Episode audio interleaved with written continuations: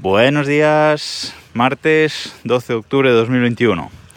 Hoy festivo, yo estoy grabando más tarde incluso que, ayer, pero bueno, aquí estamos grabando en la playa, a la orilla del, mar, eh, al sol, así que un capítulo un poco diferente de lo habitual. Seguramente oiréis eh, el sonido de las olas de fondo, espero que no moleste eh, mucho. Bueno, os voy a hablar de que este pasado fin de semana, no, el anterior, actualicé por fin eh, Minas de Synology a DSM7.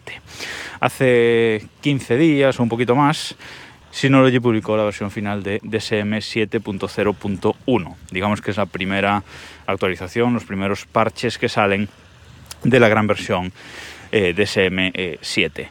Tenía bastante respeto a esta actualización porque es un cambio grande de sistema, pasamos del sistema 6 al, al 7 yo no actualicé cuando salió la versión final de DSM7 porque me preferí esperar a esta primera versión de, corrección de parches. Y bueno, ahora que, salió, pues me decidí a, actualizar. Tenía un cierto respeto porque bueno, es una versión que eh, cambia muchas cosas. Y pues como sabéis yo tengo eh, prácticamente todo en mi NAS, todos mis podcasts se alojan en, el NAS de, de Synology, la web desde reloj, la web de elcinenuncamure.com, eh, algunas cositas de Keep Pushing F1, bueno, muchas cosas se almacenan ahí, tengo muchos servicios en Docker eh, montados, tengo Plex, o sea, tengo, tengo varias cosas y tenía un poco de respeto a que se rompieran muchas cosas y tuviera que, estar eh, actualizando o haciendo cambios, etcétera. Pero bueno, por fin me, me, decidí, como digo, hace un par de fines de semana y me puse el sábado por la tarde.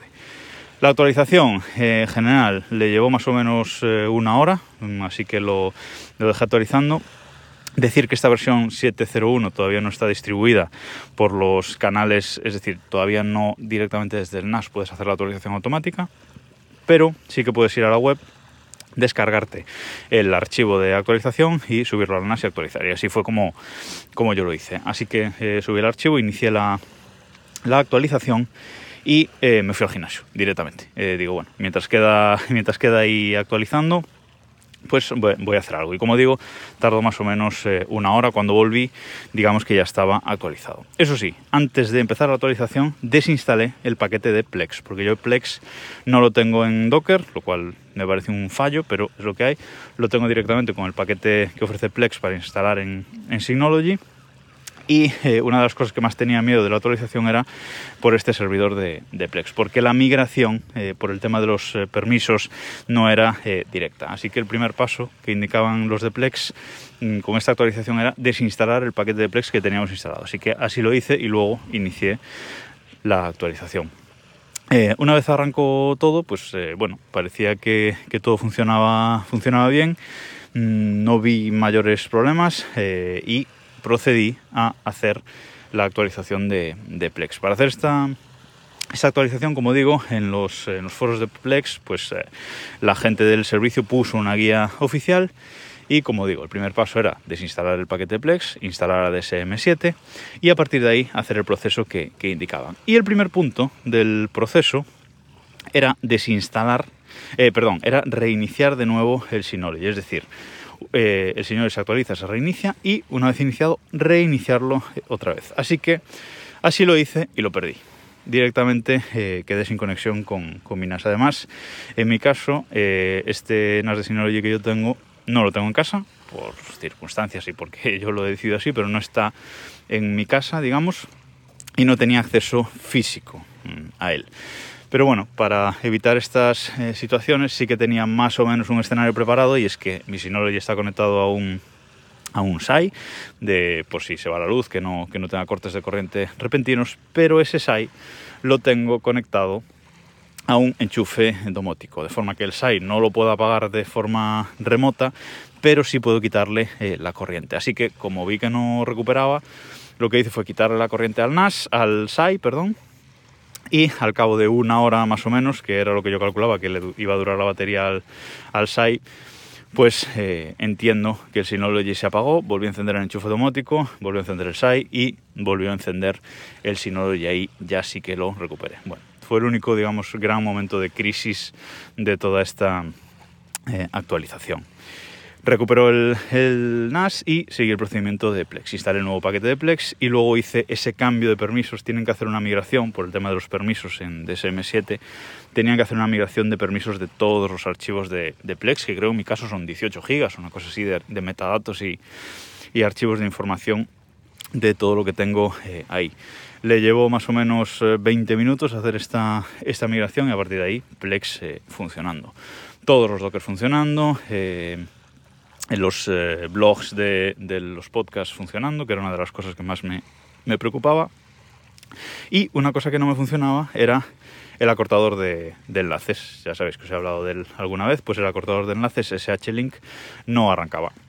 El Docker eh, arrancaba pero daba eh, fallo. Y es porque a la vez que, que, hice la actualización, pues también actualicé el Docker de, de SH-Link y algo pasa y no funciona la nueva versión. Así que nada, volví a la imagen anterior y ya quedó también eh, funcionando. Y otra de las cosas que tengo por detrás en el Synology eh, funcionando es Python. Python lo uso pues para eh, esos scripts que tengo para publicar este podcast desde el reloj, para publicar El cine nunca muere, para algún para bot torrent de, de Decar, de arroba Decar, que es un, un, bot, bueno, un bot de Telegram para poder descargar cosas directamente en el, en el Synology. Y todas esas cosas funcionan con Python es verdad que DSM7 trae Python incorporado, ¿vale? Directamente en el sistema, antes había que instalarlo aparte, pero eh, cada vez que se actualiza el sistema y se reinstala Python o se hace alguna actualización, pues todos los paquetes adicionales de Python que tuviéramos instalados se, desinstalan y hay que reinstalarlos. Así que procedía a eso, reinstalar pip y reinstalar todos los paquetes de pip necesarios para, de Python vaya, necesarios para que todos estos scripts eh, funcionasen. Así que bueno, no fue nada dramático, pero sí que tuve mayor tiempo de indisponibilidad del que, del que esperaba por el tema de, primero, la actualización, que duró, como digo, más o menos una hora, y luego ese tiempo que tuve que tener el NAS eh, apagado, o sea, bueno, que tuve el NAS eh, perdido y sin conectividad hasta que pude eh, encender de nuevo el, el SAI y que todo volviese a, a arrancar. Bueno, no fue dramático, todo, todo bien. Y en cuanto a DSM7, pues eh, un poco lo que esperaba. Eh, nuevo diseño eh, mucho mejor, porque el diseño de DSM6 era una cosa antigua que ya clamaba al cielo. Un diseño, bueno, tampoco es espectacular, pero decente, adecuado a los tiempos que corren, un nuevo gestor de, almacenamiento, de gestión de los discos. Hay una nueva opción para los discos de caché, los discos SSD, SSD caché, que me pone que no tengo la última versión, creo que tengo que quitar la caché y volverla a poner, eso todavía no lo, no lo he hecho para que la última versión de esta gestión de la, de la caché. Y luego, eh, dos de las cosas que más me interesaban, pues era el Active Insight este que, que tiene Synology ahora para monitorizar el, NAS, en mi caso uno, pero si tuviéramos varios, pues varios. Es un sistema en la nube que accedes a través de, la nube de, Synology y eh, nuestro NAS pues va enviando los datos Mm, telemétricos, digamos, ahí. Y podemos ver pues, rendimiento de CPU, memoria, eh, etcétera. Podemos ver en ese sistema de monitorización propio de Synology eh, todo. Yo ya tengo mi sistema de monitorización, que algún día os hablaré de, él con Zavix, pero bueno, pues eh, es, un, es un buen añadido adicional. Y sobre todo, quería actualizar por Synology Fotos. Todavía no he migrado ahí todas las fotos. ya sabéis, quiero hacer una segunda copia de fotos ahí, una en iCloud Fotos y otra ahí en Synology Fotos, eso todavía no lo he hecho, todavía tardaré en hacerlo, pero bueno, he estado probando el sistema y va bastante bien, las aplicaciones funcionan, funcionan bien, están bien diseñadas, va bastante rápido todo, o sea que, bueno, contento. Quería contaros esta, esta actualización del, del NAS y si tenéis algo que, comentar al respecto, pues eh, decídmelo, pero vamos, en general eh, bastante, bastante contento y todo sigue funcionando eh, bien. Nada más por hoy, nos escuchamos mañana.